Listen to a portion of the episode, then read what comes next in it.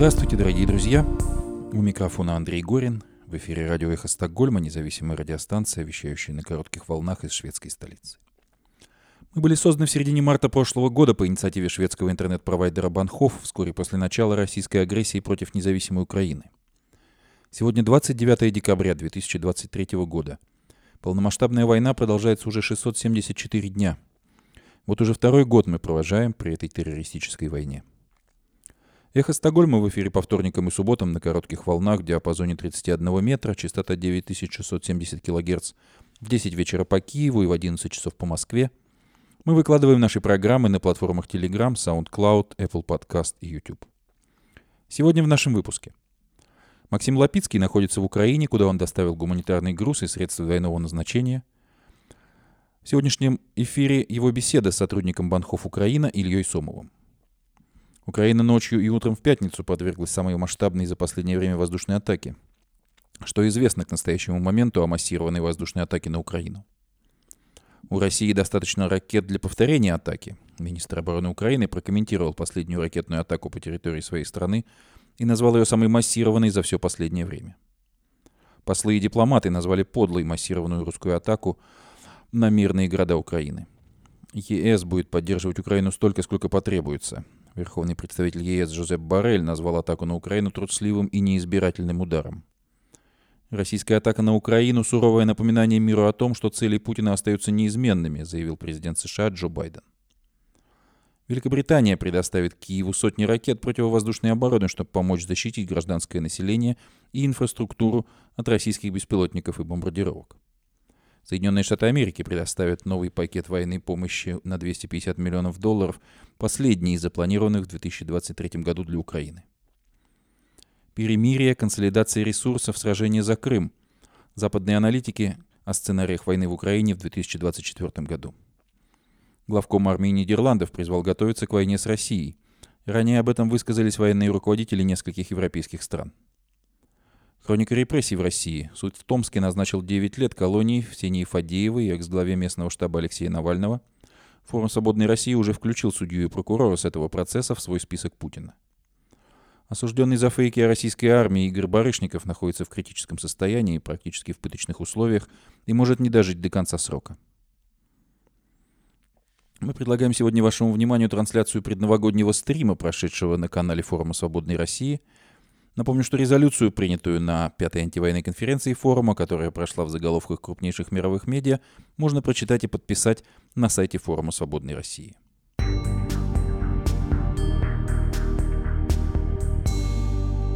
Максим Лапицкий находится сейчас в Украине, куда он доставил гуманитарный груз и средства двойного назначения. В нашем эфире его беседа с сотрудником Батхуф Украина Ильей Сомовым. Мы в Киеве, и мой собеседник сам по себе представит. Да, меня зовут Илья. Я работаю в Банофе. Ничего, держи, держи. Разработчиком. Угу. А, вот, выпала возможность прекрасная пообщаться с Максом, который из Банов Радио. Я так понимаю, что радио это основали. Эхо, эхо э, Стокгольма называется. Эхо Стокгольма. А, во время начала войны, правильно? Да, в марте месяце, mm. после сразу да. после начала. Надеюсь на интересную спивбеседу, так скажем, mm. разговор. Да, вы, вы э, Илья, работали как бы давно в Банхофе, да, работаете? Сколько вы примерно лет уже? Так, ну, кажется, три или четыре года примерно. Mm-hmm. То есть, э, да, до войны. Сменили уже два офиса, вот, и теперь работаем вообще а, удаленно. Пережил ковид, mm-hmm. вот теперь переживаем войну вместе с компанией. В принципе, да, как-то так. Mm-hmm. Что изменилось, когда началась война в вашей работе? Да, собственно, в самой работе, э, ну, я помню, что когда война только началась, э, наша работа стала на там неделю-две, но потом мы, в принципе, вернулись к изначальному ритму, да, и в самой работе я бы не сказал, что что-то сильно поменялось. Мы уже, когда начался вот этот коронавирус, э, эпидемия, ограничения. Многие из нас работали удаленно, и, в принципе, эта система была уже отлажена, и не могу сказать, что прям что-то сильно поменялось. Мгм. То есть вы как, как работали на удаленке, так и, и, и продолжаете, да? Есть- Да, единственное, что было у нас правило, что мы там раз в неделю должны были собираться в офисе, ну, по понятным причинам, многие там разъехались э, по странам разным, да и по Мгм. самой Украине. Мгм. А, ну, понятно, что это правило больше не выполнялось, все работали теперь исключительно удаленно, и, в принципе, ну, я бы не сказал, что какие-то проблемы испытываем, хотя некоторые вопросы хотелось бы действительно решать воочию. Ну а вот тут были одно время проблемы с электричеством, я понимаю, какой-то момент, да, как это решалось все для вас, или это не было особо заметно? А, кстати, я за это уже забыл, потому что это было, ну, как будто в прошлой жизни. уже Да, на самом деле были проблемы, и бывало, что света нету там и три, трое суток подряд. Ну, такое редко было. Вот, ну, лично я, как решал эту проблему, заказал с, на, с Нидерландов, по-моему, эту такую батарею большую, там, розетки. Ну, в общем, такой, да? большой аккумулятор, от него там можно было ноутбук, Мгм. там, холодильник, то, что самое основное. Ну, в принципе, как-то так и работали, и не сказал бы, что это в итоге сильно влияло на саму работу. То есть мы Мгм. работали и свои задачи выполняли. А сети банхов здесь работали как бы тоже бесперебойно, или вы знаете что-то про это? А Такбанов же не, не работает в Украине, он А. только в Швеции. Сейчас мы там выходим на новые рынки, там Финляндии, Норвегии, Мгм. Дании. А, вы просто здесь Но мы- обеспечиваете, да? Да, мы работаем над внутренними, э, скажем так, сервисами э, компании. Мгм. Ну вот, то есть э, разрабатываем в наши внутренние программные там решения, которые понятно. компания использует. Но сама компания здесь не э, работает. Вы как-то заметили другое отношение к вам, как когда война началась со стороны вот, руководства там или что-то? Появились какие-то другие М, сдвиги? Ну, я помню, а, когда только война началась, э, нам пришло там письмо, что нас будут всячески поддерживать, там во всем есть какие-то проблемы, там пишите, условно говоря. Ну, не помню точно, что было в Мгм. этом письме от руководства. Мгм. Ну, а так-то после этого, в принципе, я не заметил никаких э, ну, таких радикальных изменений ни в какую сторону. Работали, ну, бизнес продолжается, ничего Мгм. э, не сказал бы, что были какие-то радикальные изменения. То есть и- зарплаты не прибавили, как бы все осталось примерно на таком же уровне, да? Да, да, все как-то так. И, ну, единственное, что сейчас я так э, понимаю, что компания немного боится возможного кризиса, либо он уже начался. Мгм. Вот, и у нас там приостановили поиск э, активный прям большого количества сотрудников, то есть изредка там кого-то находим, но в принципе стараемся не искать новых и все решать теми силами и средствами, что у нас сейчас есть. Ну, понятно. А вы в Киеве родились, да, и здесь э, жили, да, здесь учились. Как сейчас Киев меняется? Вы чувствуете изменения в городе? А, да, в Киеве я родился. а Киев вот всю мою жизнь он разрастался, все больше обрастал новыми районами, окрестностями. Вот там строится новая окружная, уже почти закончили, я так понимаю. А, Велика Кильцева. А что после войны именно изменилось? Я заметил, что ну, все стройки, все новые там какие-то ЖК, они сейчас, по-моему, практически ни одна не строится за каким-то редким-редким исключением. То есть, если люди купили себе квартиру, которая там процессе строительства, то у них, наверное, проблема. А так, в принципе, город живет а, из-за того, что многие переселенцы из там оккупированных территорий или в пр- принципе где велись там боевые действия, они переезжали многие именно в Киев, и Мгм. поэтому такой, знаете, баланс выехавших и въехавших оставил Киев плюс-минус в том состоянии, какой он был до войны. То есть те же пробки я вижу, э, какие я видел до войны, все то же самое. То есть э, население, кто уехал, они их компенсировали те, кто переселенцы из районов, видимо, близких к военным действиям, да? То есть вот это. Ну, в начале войны можно вспомнить, что все-таки в Киеве было там поменьше пробок и всего, потому что многие действительно там испугались, уехали э, ближе к западу, кто-то домой там наоборот ближе к востоку, ну в основном на запад, Мгм. такая миграция Мгм. шла. После первоначальной паники и после освобождения Киева многие вернулись, то есть здесь а, сложно мне лично сказать, э, как там этот баланс устроен, но есть точно какой-то процент людей, которые переселенцы из других регионов, и они частично, может полностью, может даже больше их, а, чем в итоге тех, кто уехал из Киева и не вернулся. Mm-hmm. Город не уменьшился чисто по численности никак. Да, а, Илья, а вот как вы воспринимаете вообще, вы следите за тем, что происходит на фронтах, как-то вы за этим наблюдаете, здесь приходится этим или, или, или уже тоже отключается от, от, от потока новостей вот этого? Ну, э, какое-то время назад э, мне эти новости... Ну, я понимал, что все время что-то происходит, но нельзя постоянно думать только о этих э, новостях. Нужно все-таки и, и работать, и как-то жить, и встречаться с друзьями, потому что, ну, просто можно заработать там себе какой-то нервный взрыв, психоз, кому это нужно, там, даже в той, в той же армии, если я там буду мобилизирован условно, зачем? А, им человек с каким-то уже расшатанной психикой. Поэтому нужно это дозировать, я считаю. Но тем не менее, конечно же, мы все следим. Я тоже в том числе слежу за новостями, что происходит.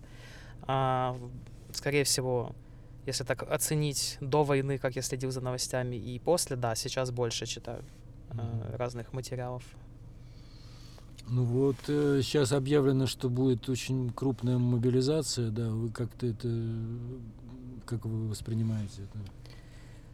А, я лично никогда не был сторонником того, чтобы там нарушать закон, бегать от э, военкоматов и так далее. То есть всю свою жизнь призывника я сам самостоятельно являлся военкомат.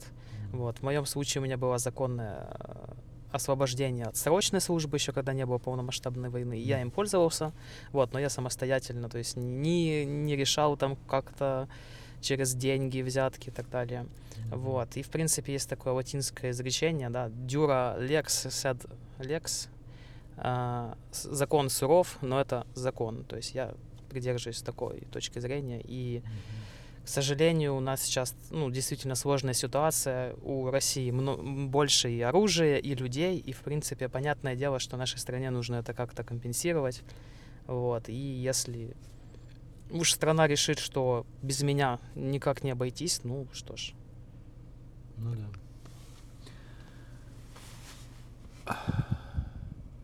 Ну, в принципе, у меня больше вопросов нет. Может быть, вы хотели бы что-то такое добавить важное и ну, я могу вот по вашему вопросу по мобилизации охарактеризовать, да, как бы настроение моих знакомых и, в принципе, круга общения, которого я видел. Mm-hmm. В принципе, что многие сейчас ну, полностью недовольны этой новой мобилизацией.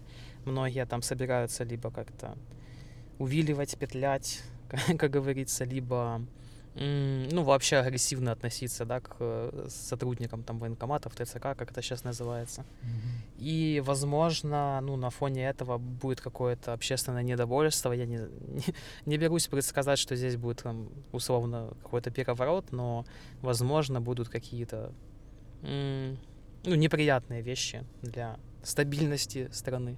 Вот такое может быть. Мобилизация может быть фактором какой-то нестабильности, по-вашему? Ну, точно может быть. И, возможно, уже является, уже и разные там оппозиционные политики к власти, ну, там, говорят, что не все моменты в этом там, новом законопроекте, который э, сейчас рассматривается, да. позитивные. Ну, в общем, не знаю. Надеюсь, что все-таки наша Украина выстоит и каких-то серьезных проблем это не принесет, потому что ну, это нашему врагу только на руку. Ну да, это на руку врагу. А вот я хотел вас спросить, у вас э, есть представление о том, что вы будете в армии делать? У вас же, в общем, специальность сейчас где-то востребована, сейчас же нужны, наверное, и программисты в армии, и специалисты по каким-то, может быть, таким вещам. Ну, по моим оценкам, в Украине достаточно много, большой процент людей задействованы в IT какой-то, в IT-сфере, mm-hmm. и я далеко не уверен, что каждый из них принесет пользу именно в армии. Не думаю, что армии нужно там миллион айтишников условно. И, скорее всего, если я буду там мобилизирован, это будет какая-то пехота или что-то такое. Mm-hmm. У меня есть мои знакомые, которые служат э, в ГРУ, они вообще штурмовики, хотя один из них а, бывший проект-менеджер в IT-компании, а другой а, человек, который а, фронтендер, то есть он занимается а, пользовательскими интерфейсами, там, веб-сайтов и так далее. И явно это не то, что... И явно их военная специальность сейчас не соответствует а, их гражданской.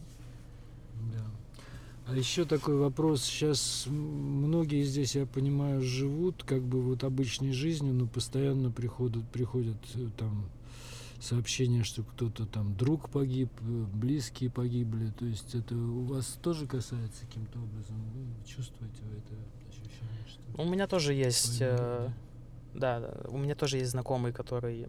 Ну, не, я бы не сказал, что мой близкий друг, но я его достаточно хорошо знал. Mm. Вот, мы с ним там даже гуляли несколько раз там в детстве, и условно его потерю я тоже ощутил на себе, то есть это было достаточно неприятное чувство, если мягко говорить, а, что ну, действительно ты знал человека, в принципе, достаточно неплохого, и вот его тоже война забрала.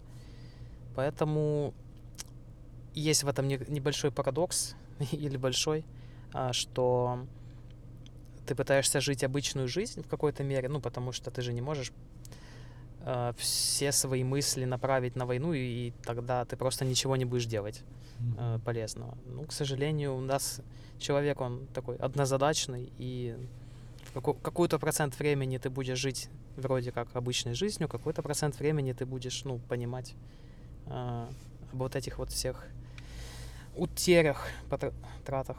Потери, да. Потерях. Да, хорошо, спасибо, Илья. Я надеюсь, что все-таки действительно Украина выстоит. И тоже очень... Ну, я жду, честно говоря, развала России, по большому счету, чтобы эта страна перестала существовать в том виде, в котором она есть. Вот это пожелание и всем нашим слушателям. Хотелось бы, чтобы они тоже как-то участвовали в этом процессе. Спасибо огромное. Да, спасибо слушателям, спасибо, что дали возможность поговорить. Ну, не знаю, чем поможет ли вам эта информация чем-то, но... Ну, представление о том, что происходит в Киеве здесь вот как да. бы более-менее может создаться. Спасибо. Угу.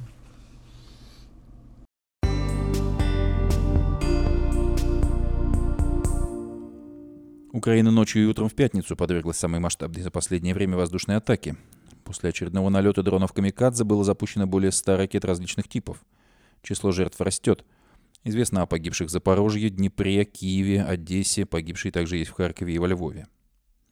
Столько целей одновременно на нашем мониторе мы еще не видели, заявил утром в пятницу представитель воздушных сил ВСУ Юрий Игнат, комментируя ракетную атаку, которая началась утром и продолжалась несколько часов.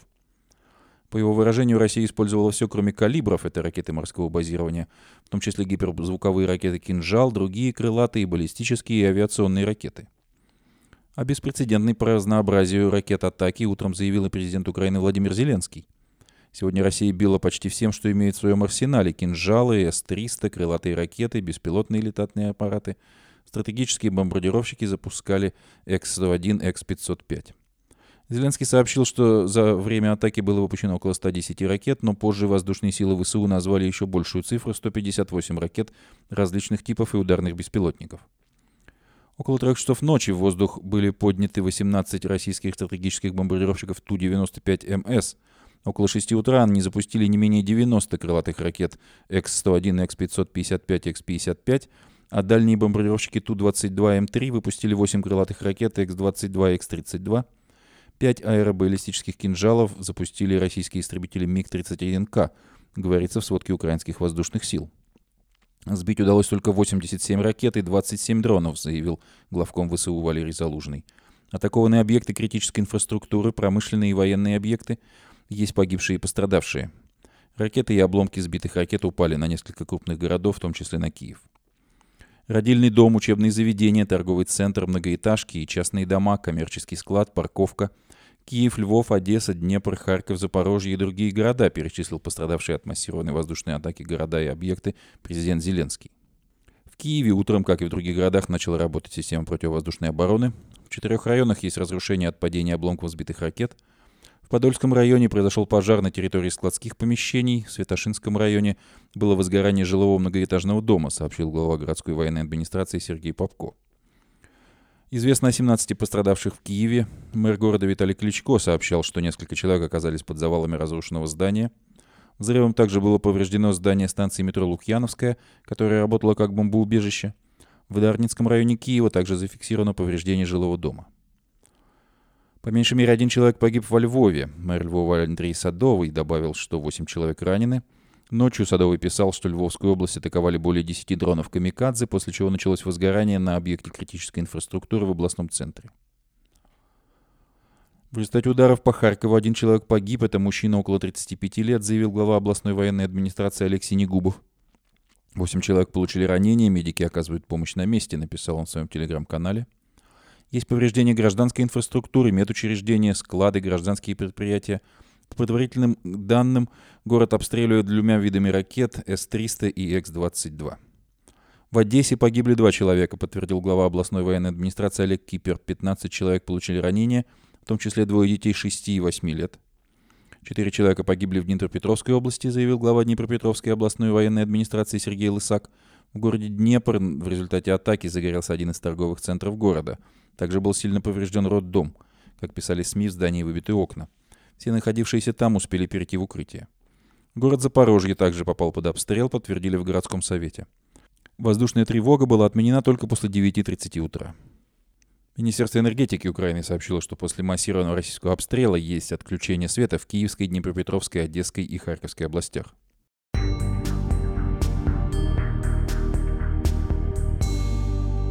Время нанесения сильного удара по большому числу целей на территории Украины сложно объяснить какой-то очевидной причиной, но это укладывается в общую логику войны, в которой Россия периодически совершает такие налеты. Хронологический удар произошел после обстрела крылатыми ракетами торгового порта Феодосии, в результате которого был потоплен большой десантный корабль «Новочеркасск». Большие обстрелы после каких-то громких операций Украины происходили и раньше.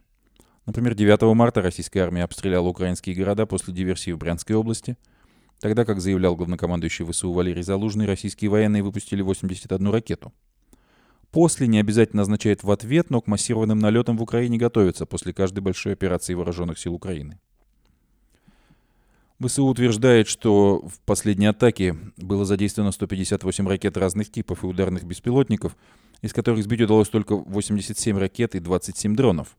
Такое большое разнообразие средств обычно используется для того, чтобы осложнить работу ПВО – Характеристики полета воздушных крылатых ракет, кинжалов, дронов и баллистических ракет настолько отличаются друг от друга, что одно это уже перегружает ПВО. Ракеты были запущены в разное время, но таким образом, чтобы оказаться в воздушном пространстве примерно в одно.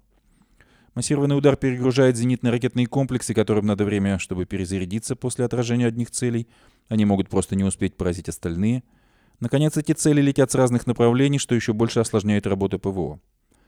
Но если цифры, которые назвали украинские военные, верны, то ПВО поразило более 70, крайне, 70% крайне разнообразных целей, что с учетом такого сложного налета довольно неплохой результат. Этот удар показал, что у России есть возможность накопить средства для большого удара, Однако число ракет, которые остаются в российском арсенале, а также то, сколько ракет Россия способна производить, остается точно неизвестным.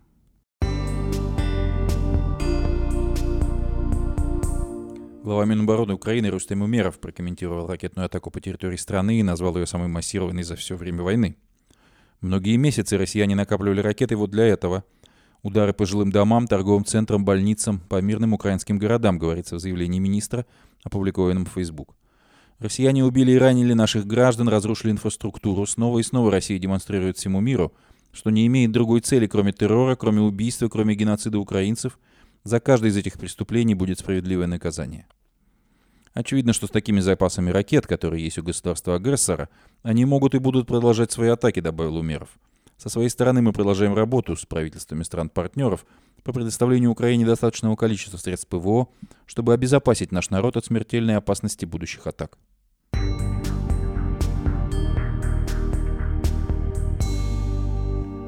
Послы и дипломаты западных стран назвали подлой массированную ракетную атаку России на мирные города Украины. Россия своим массированным запуском ракет по Украине спровоцировала в частности посла США Бриджит Бринк сделать жесткое заявление относительно предоставления финансовой помощи Киеву в 2024 году. Бринк написала в сети X, демонстрируя скриншот с утренними сообщениями о воздушных тревогах в столице. Миллионы мужчин, женщин и детей находятся в бомбоубежищах из-за того, что Россия обстреливает всю страну ракетами. Украина нуждается в финансировании уже сейчас, чтобы продолжить борьбу за свободу от такого ужаса в 2024 году. Посол Великобритании в Украине Мартин Харрис в социальных сетях отметил, снова подлые атаки России на Украину этим утром. По сообщениям, повреждены родильный дом, жилые дома, торговые центры, железнодорожные станции. Все в праздничный сезон. Атака на гражданскую инфраструктуру является военным преступлением, продолжил посол Харрис. В Министерстве иностранных дел Эстонии заявили, что осуждают бесчеловечные атаки России на Украину, последствием которых стало разрушение роддома, школы, домов.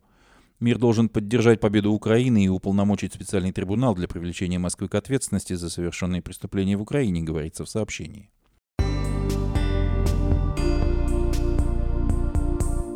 Верховный представитель ЕС Жозеп Барель назвал атаку на Украину трусливым и неизбирательным ударом. Ночью Россия нанесла один из самых массированных ударов по городам и жителям Украины с момента полномасштабного вторжения в страну, написал он в соцсети X. Это еще один трусливый и неизбирательный удар по школам, станции метро, больнице. ЕС будет поддерживать Украину столько, сколько потребуется, добавил Барель. Президент Соединенных Штатов Джо Байден в пятницу заявил, что последний ракетный обстрел Украины России является суровым напоминанием миру о том, что после почти двух лет этой разрушительной войны цель Путина остается неизменной. Президент Соединенных Штатов призвал Конгресс активизироваться, чтобы помочь Украине после массированных российских ударов. Белый дом заявил, что президент Байден внимательно следит за сообщениями о том, что российская ракета также недавно временно вошла в воздушное пространство Польши.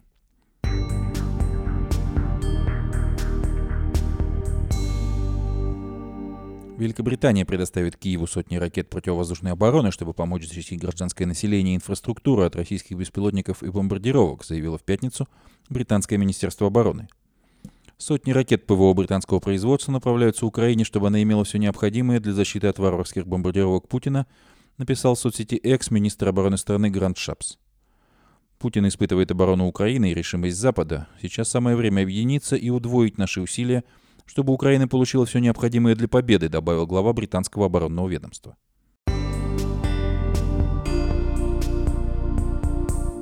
Соединенные Штаты Америки предоставят Украине новый пакет военной помощи на 250 миллионов долларов. Об этом сообщил госсекретарь США Энтони Блинкен. В последний из запланированных в 2023 году пакетов военной помощи Киеву Войдут боеприпасы для систем «Насамс» и «Хаймарс», артиллерийские снаряды калибра 155 и 105 мм, зенитные ракеты «Стингер», противотанковые ракеты «Тоу» и противотанковые системы «Джавелины» AT-4. Также Пентагон по сообщению пресс-службы предоставит Украине более 15 миллионов патронов к стрелковому оружию, подрывные боеприпасы для устранения препятствий, запчасти, медицинское оборудование, техническое обслуживание и другое вспомогательное оборудование. Белый дом говорил, что у него есть средства еще на один пакет военной помощи Украине. Президент Байден просил Конгресс одобрить дополнительное финансирование, но этого не произошло до настоящего момента из-за разногласий в американском Сенате.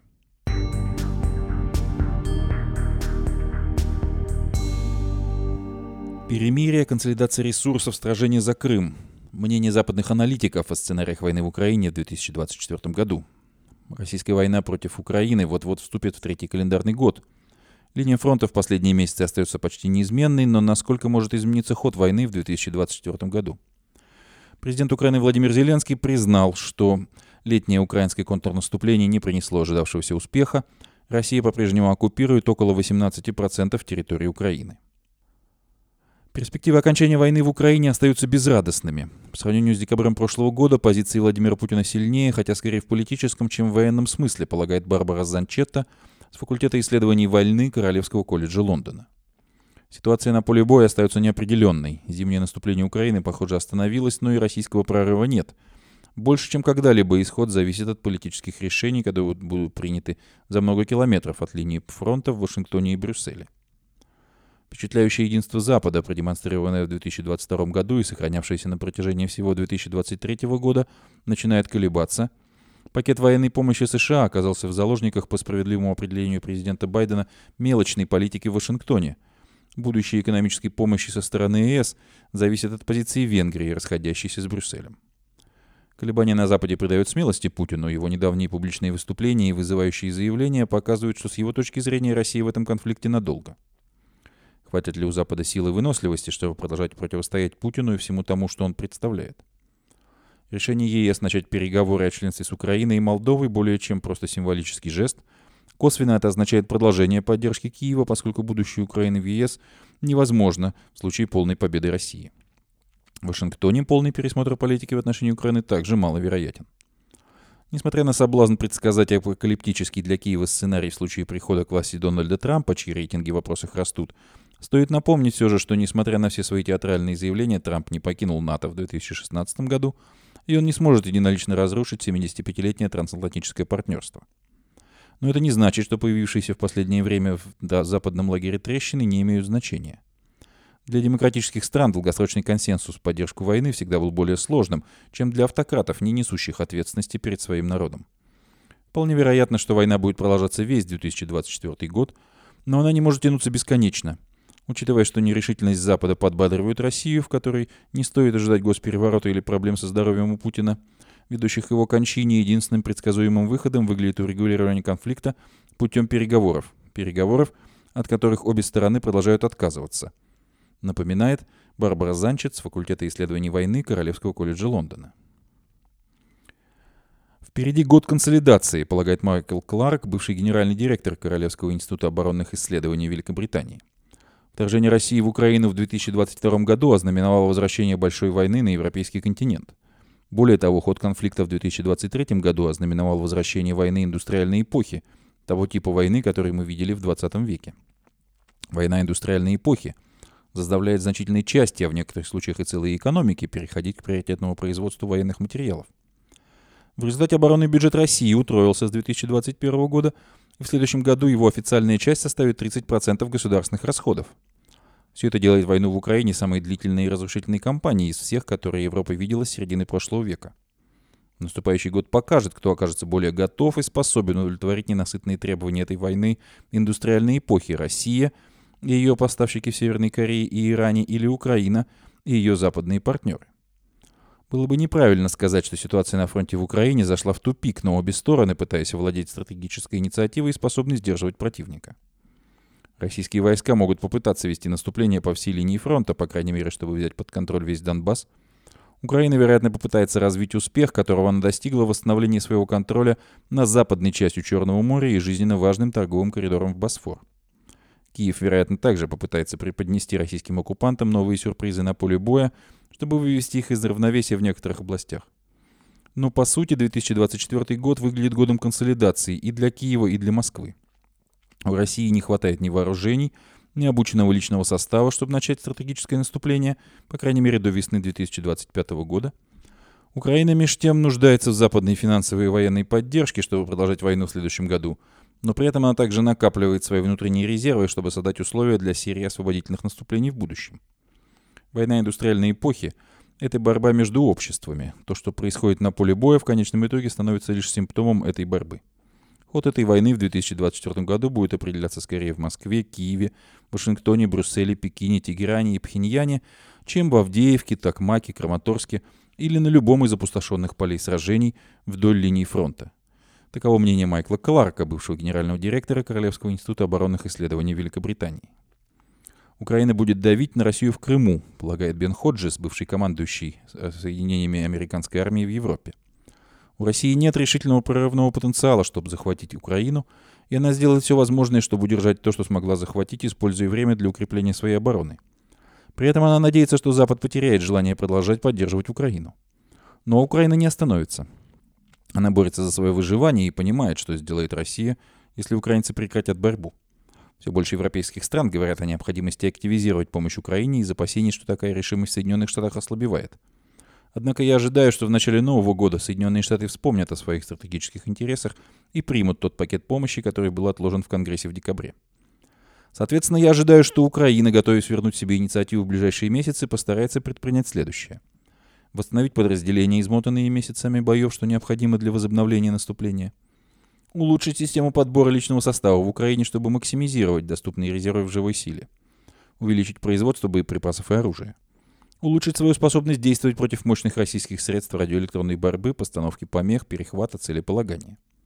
К началу лета Украина впервые сможет задействовать истребители F-16 американского производства, что, как она надеется, улучшит ее способность противостоять российской авиации и укрепит ее собственную противовоздушную оборону. Наиболее стратегически важная часть Украины, оккупированной Россией, и то, что мы называем решающей территорией, это Крым. Украина сделает все возможное, чтобы продолжать оказывать давление на россиян, чтобы сделать неприемлемым для них пребывание российского военно-морского флота в Севастополе, а также российских сил на крымских авиабазах и их материально-технического снабжения в Джанкое. Украинцы уже доказали эффективность этой стратегии. При помощи всего лишь трех представленных в Великобритании крылатых ракет Storm Shadow они вынудили командующего Черноморским флотом вывести треть своего флота из Севастополя.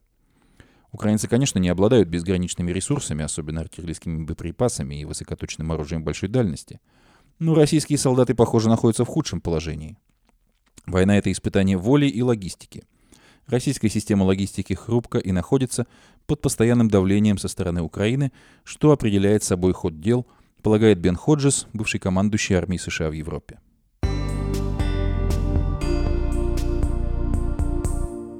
Главком армии Нидерландов призвал готовиться к войне с Россией. Ранее об этом высказались военные руководители нескольких европейских стран. Нидерланды должны нарастить численность вооруженных сил и предпринять другие меры на случай войны с Россией, заявил главнокомандующий армией страны генерал-лейтенант Мартин Вейнер в интервью «Де Телеграф». Он призвал последовать примеру Финляндии, Швеции и стран Балтии, которые уже осознали угрозу ввиду непосредственной близости к России и воспринимают подготовку к возможному вторжению как нечто само собой разумеющееся. Мы не должны думать, что наша безопасность гарантирована только потому, что мы находимся в полутора тысячах километрах от России. Есть только один язык, который понимает Россия, и это язык сильной армии, подчеркнул Вейнен. По его словам, Нидерланды должны иметь достаточно средств для сдерживания потенциального противника – в связи с чем в армию следует ежегодно добирать 2-3 тысячи добровольцев. Страна ввела такую практику в этом году вслед за Швецией, и желание поступить на годовую службу выразили 600 человек. При этом Вейнен отметил, что готовиться к войне с Россией нужно не только армии, но и гражданскому населению.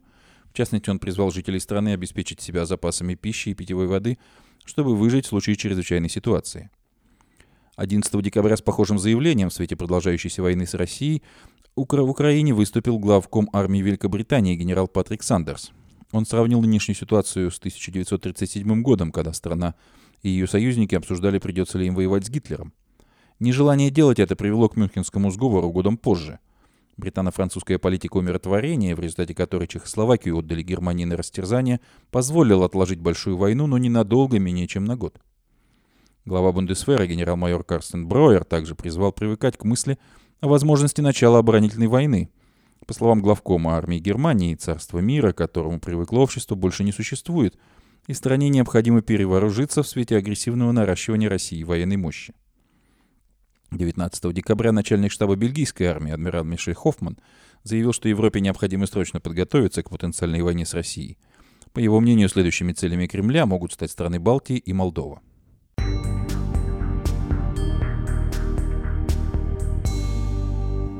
Хроника репрессий в России. Экс-главу Томского штаба Навального приговорили к 9 годам колонии. Суд в Томске назначил 9 лет колонии экс-главе местного штаба Навального Ксении Фадеевой, обвиняемой в организации экстремистского сообщества и участии в некоммерческой организации, посягающей на права граждан. Гособвинитель попросил приговорить Фадееву к 10,5 годам колонии. Как сообщала ранее группа поддержки Фадеевой, судья Советского суда Томска Дмитрий Худяков настаивал на проведении заседаний с утра до поздней ночи, Заседания длились по 12 часов в день. В среду вечером 27 декабря, по словам свидетелей защиты, в суд пришлось вызывать скорую помощь, так как Фадеева и ее защитнику стало плохо.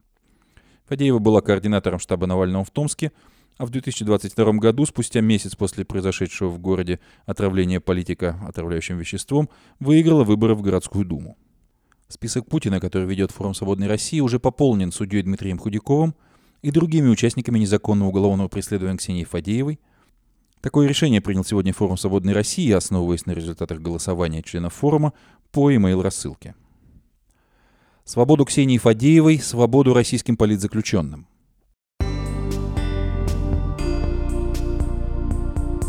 Осужденный за фейки о российской армии Игорь Барышников находится в критическом состоянии, практически в пыточных условиях, и может не дожить до конца срока. Калининградец Игорь Барышников, отбывающий срок по статье о военных фейках, вынужден отказываться от еды, не может сидеть из-за болей, а его руки почернели из-за грибка, которым он заразился из-за условий содержания в колонии, сообщил ВД-инфо его адвокат Роман Морозов. Защитник посетил Барышникова в колонии в среду 27 декабря. По словам адвоката, на встрече с ним Барышников вынужден был стоять из-за боли в области паха.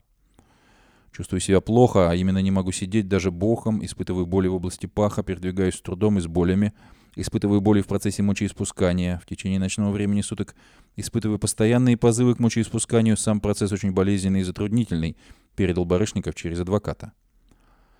Он также сообщил, что в колонии ему не дают лекарств, а проверяющие предпочитают не замечать его тяжелого состояния. Защитники Барышникова давно опасаются, что может, может не дожить до конца срока. 64-летний мужчина живет с цистостомой, трубкой, которая устанавливается в мочевой пузырь через переднюю брюшную стенку. Лечащий врач Барышникова в суде заявлял, что обвиняемому нельзя находиться в колонии, потому что ему нужно постоянное наблюдение медиков. Однако Путинский суд отклонил ходатайство об экспертизе здоровья мужчины и прошедшим летом приговорил его к 7,5 годам колонии. Барышников также ухаживал за 96-летней матерью – После вынесения приговора сыну ее передали опеке, и через полтора месяца она умерла. Дело о военных фейках на Барышникова возбудили из-за постов в Фейсбуке, в которых рассказывалось о военных преступлениях в Буче и Мариуполе, а также о затонувшем крейсере «Москва». Свободу Игорю Барышникову, свободу российским политзаключенным.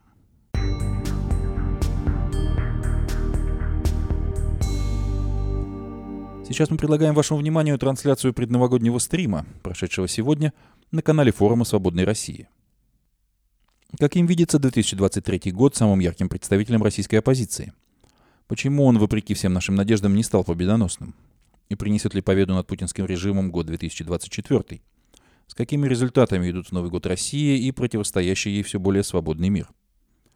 О достижениях и поражениях, планах на ближайшее будущее и способах их реализовать – Сегодня, 29 декабря, в большом предновогоднем стриме на канале форума «Свободной России» свое слово сказали основатели форума Гарри Каспаров и Иван Тютрин, члены Совета форума «Свободной России» Евгения Чирикова, Михаил Крутихин, Наталья Пелевина, Николай Полозов, Александр Морозов, Александр Скобов, Игорь Эйдман, Евгений Киселев и Дмитрий Орешкин, художница и писательница Катерина Марголис, врач и волонтер Андрей Волна и журналист Константин Эгерт. Здравствуйте, друзья! Сегодня я приветствую вас на канале форума «Свободной России». Это итоговый выпуск на этом канале, где мы подведем итоги э, в этом году геополитические, военные, экономические. И сегодняшний эфир должен был бы начаться с несколько иных новостей – но сегодня российский режим устроил очередной террористический массированный ракетный обстрел э, Украины.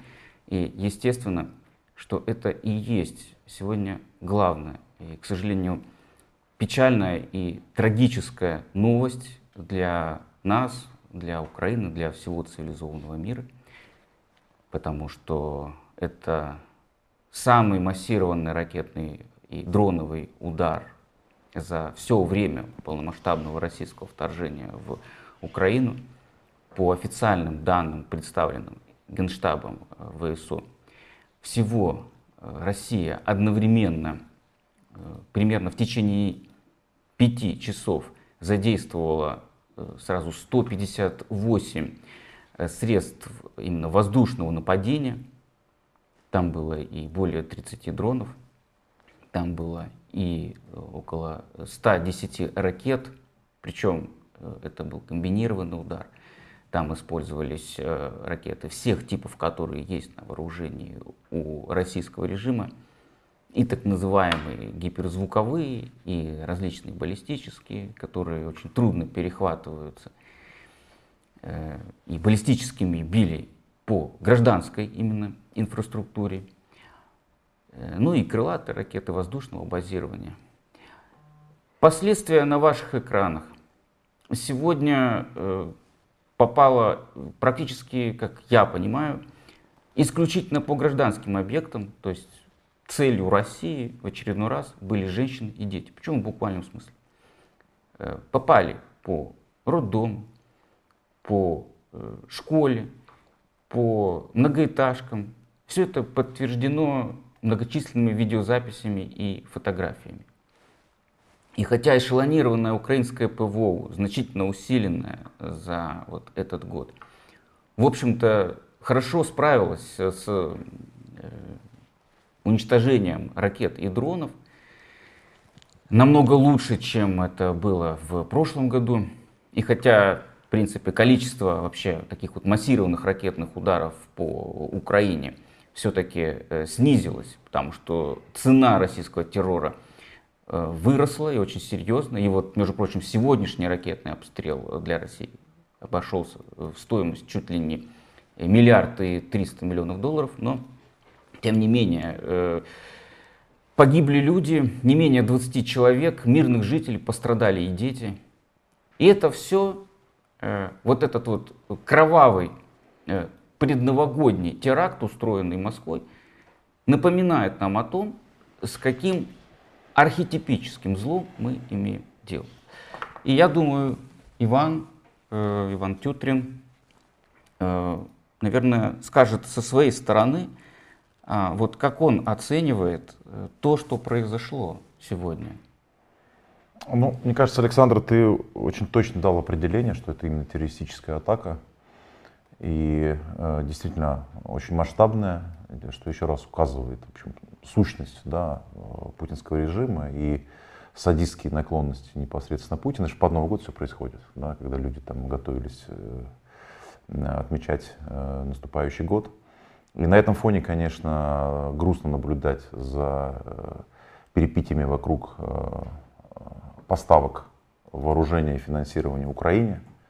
То есть э, до сих пор Запад, коллективный Запад и Америка в первую очередь не решили для себя, что они хотят от этой войны. войны. До сих пор э, идет торг, и э, вот эта непоследовательность, конечно, она э, усиливает чувство безнаказанности у Путина. И, к сожалению, в 2024 год э, кремлевский режим такое ощущение, что смотрит достаточно оптимистично. То есть э, последние, последние месяцы э, ситуация несколько развернулась. И именно отсутствие вот такой консолидированной, крепкой позиции Запада, они, в общем, ситуацию усложняют. Но помимо этого обстрела есть еще как бы внутрироссийская, скажем так, новость, которая имеет ко мне э, непосредственное отношение, личное. Дело в том, что сегодня стало известно, что Ксения Фадеева, это руководительница штаба Навального в Томске, э, она получила 9 э, лет. 9 э, лет колонии. Ну, это, в общем-то, по тому же кейсу проходит, что и дело Лилии Чанышевой. Два года с лишним, по-моему, Ксения находилась под домашним арестом, но несколько месяцев назад было принято решение поместить ее в СИЗО. И вот я наблюдал последние несколько дней, как в таком а, в ускоренном режиме э, проходил судебный процесс. То есть фактически с утра до 10 вечера по 12 часов длились заседания. А, не давали ни отдыхать, не давали э, э, не обедать, ничего. То есть это было такое ускоренное решение для того, чтобы под Новый год дать Ксении срок.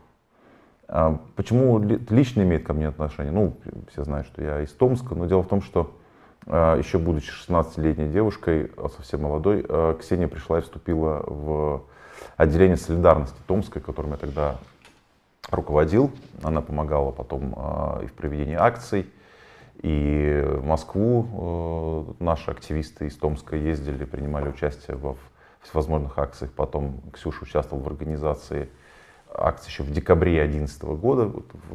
Дело в том, что там тоже были массовые, по несколько тысяч человек выходило вот вслед за мероприятием болотные. Поэтому, естественно, как бы, есть определенное чувство ответственности за нее, потому что сейчас она уже девушка почти 30 лет. Но вот 9 лет она должна будет э, провести э, в колонии. Она, кстати, была избрана депутатом э, в городскую думу Томска. Это произошло через несколько месяцев после сюжета с отравлением Навального. Она как раз организовывала приезд Навального в Томске, где он был потом отравлен. И она и еще один человек из штаба Навального, схожей фамилии Фатеев, э, они, значит, были избраны. Но вот, э, в принципе, это такой печальный итог вообще всей дискуссии вокруг умного голосования, так называемого. Это лишний раз доказывает вот тот тезис, который был очень неприятен организаторам умного голосования, что даже если что-то случается и кто-то может проскочить в какие-то органы власти, с помощью репрессивной машины э, власть российская, Кремль очень легко могут это недоразумение, скажем так, исправить. Вот вам, пожалуйста, пример э, депутат э, городской думы. Соответственно, из всех тех депутатов, которые прошли э, в рамках умного голосования в свои вот эти муниципальные какие-то э, думы, в общем-то, уже никого нет. Ну и, Иван, да. Э, расскажи, пожалуйста, несколько слов о том, а, все-таки, как прошел этот год для форума «Свободной России», потому что действительно а, мы видим, что последние годы да, были разные попытки, ну вот э, в частности э, у тех, кого ты сейчас затронул в своей речи, так или иначе, но противодействовать путинскому режиму эти попытки оказались неэффективными как ты признал, и заканчивается все это многолетними посадками людей, э, которые, кстати говоря, как вот опять же следует из твоих слов, буквально выросли при путинском режиме и э, прошли длинный путь, и теперь э, остаток пути э, в ближайшие 10 лет, по крайней мере, да, это тюрьма. Вот ты говоришь, что она пришла 16-летней девушкой, а сейчас она уже женщина. То есть фактически пол жизни при Путине и закончить э, вот эту первую половину своей жизни в местах заключения. А ты предлагаешь, и вся команда форума «Свободной России» предлагает э, как бы несколько иной путь, да, интеллектуальный путь. Расскажи, пожалуйста, как вот этот путь вы прошли, э, как форум «Свободной России» в 2023 ну, конечно, вся наша деятельность проходит под знаком войны. Идет второй год полномасштабного вторжения при том, что мы понимаем, что вообще саму войну мы отчитываем с 2014 года, вот будет практически 10 лет, да, скоро наступит, э, э, от начала войны России против Украины.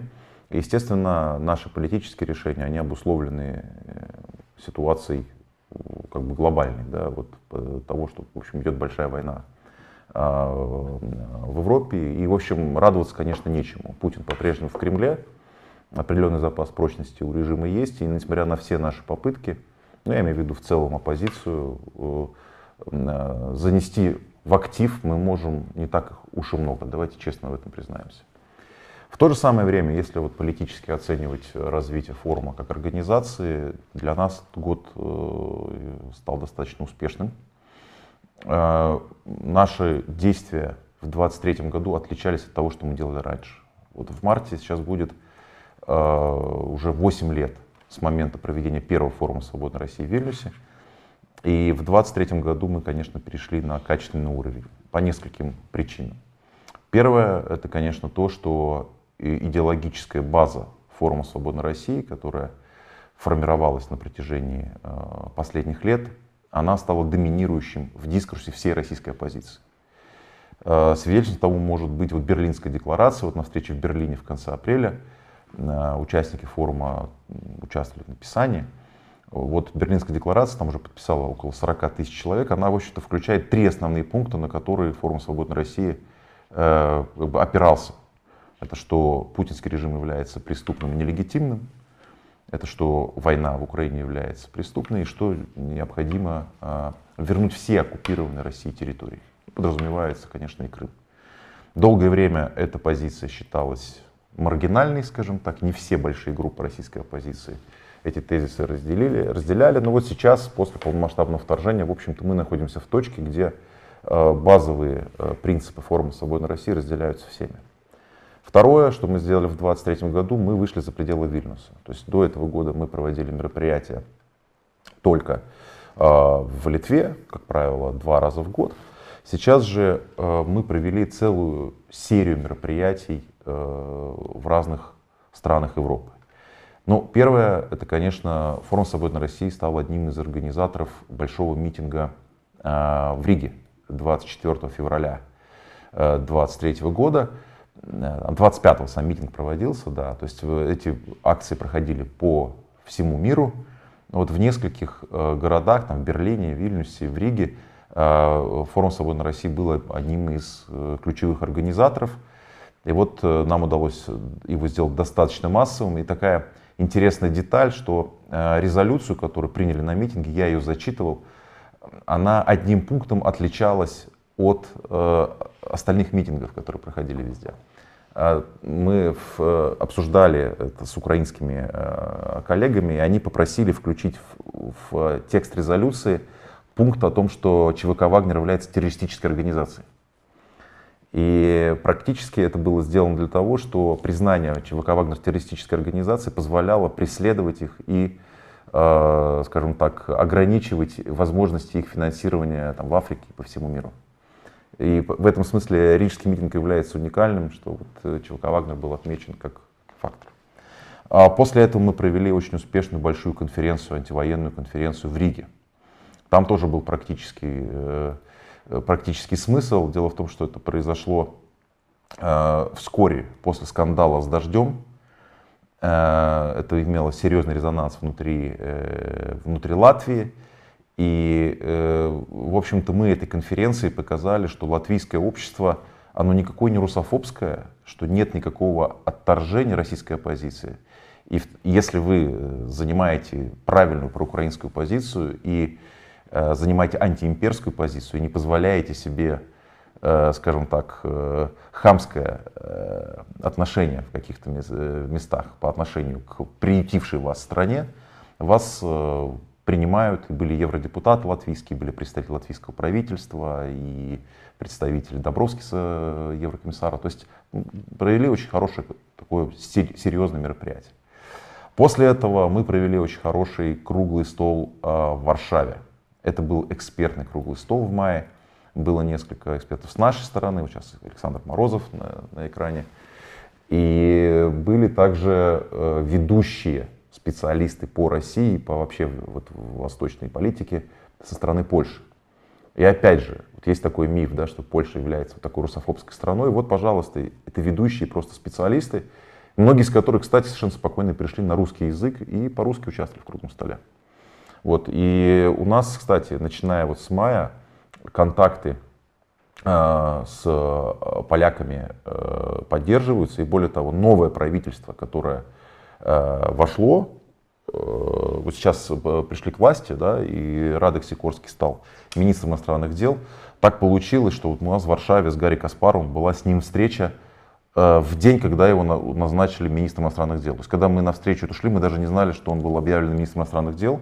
И, в общем-то, мы договорились о сотрудничестве, и мы какие-то мероприятия в 2024 году также будем проводить в Варшаве. Просто есть Э, такой запрос и политическое, скажем так, э, э, желание политического руководства Польши взаимодействовать с нами, с Форумом Свободной России, с радикальной частью российской оппозиции.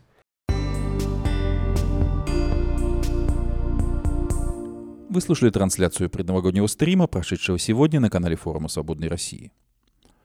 Наша сегодняшняя программа подошла к концу. Напомню, что «Эхо Стокгольма» в эфире по вторникам и субботам на коротких волнах в диапазоне 31 метра, частота 9670 кГц, в 10 вечера по Киеву и в 11 часов по Москве. Мы выкладываем наши программы на платформах Telegram, SoundCloud, Apple Podcast и YouTube. Всего вам доброго и до новых встреч в эфире. С вами был Андрей Горин. До свидания и с наступающим Новым годом.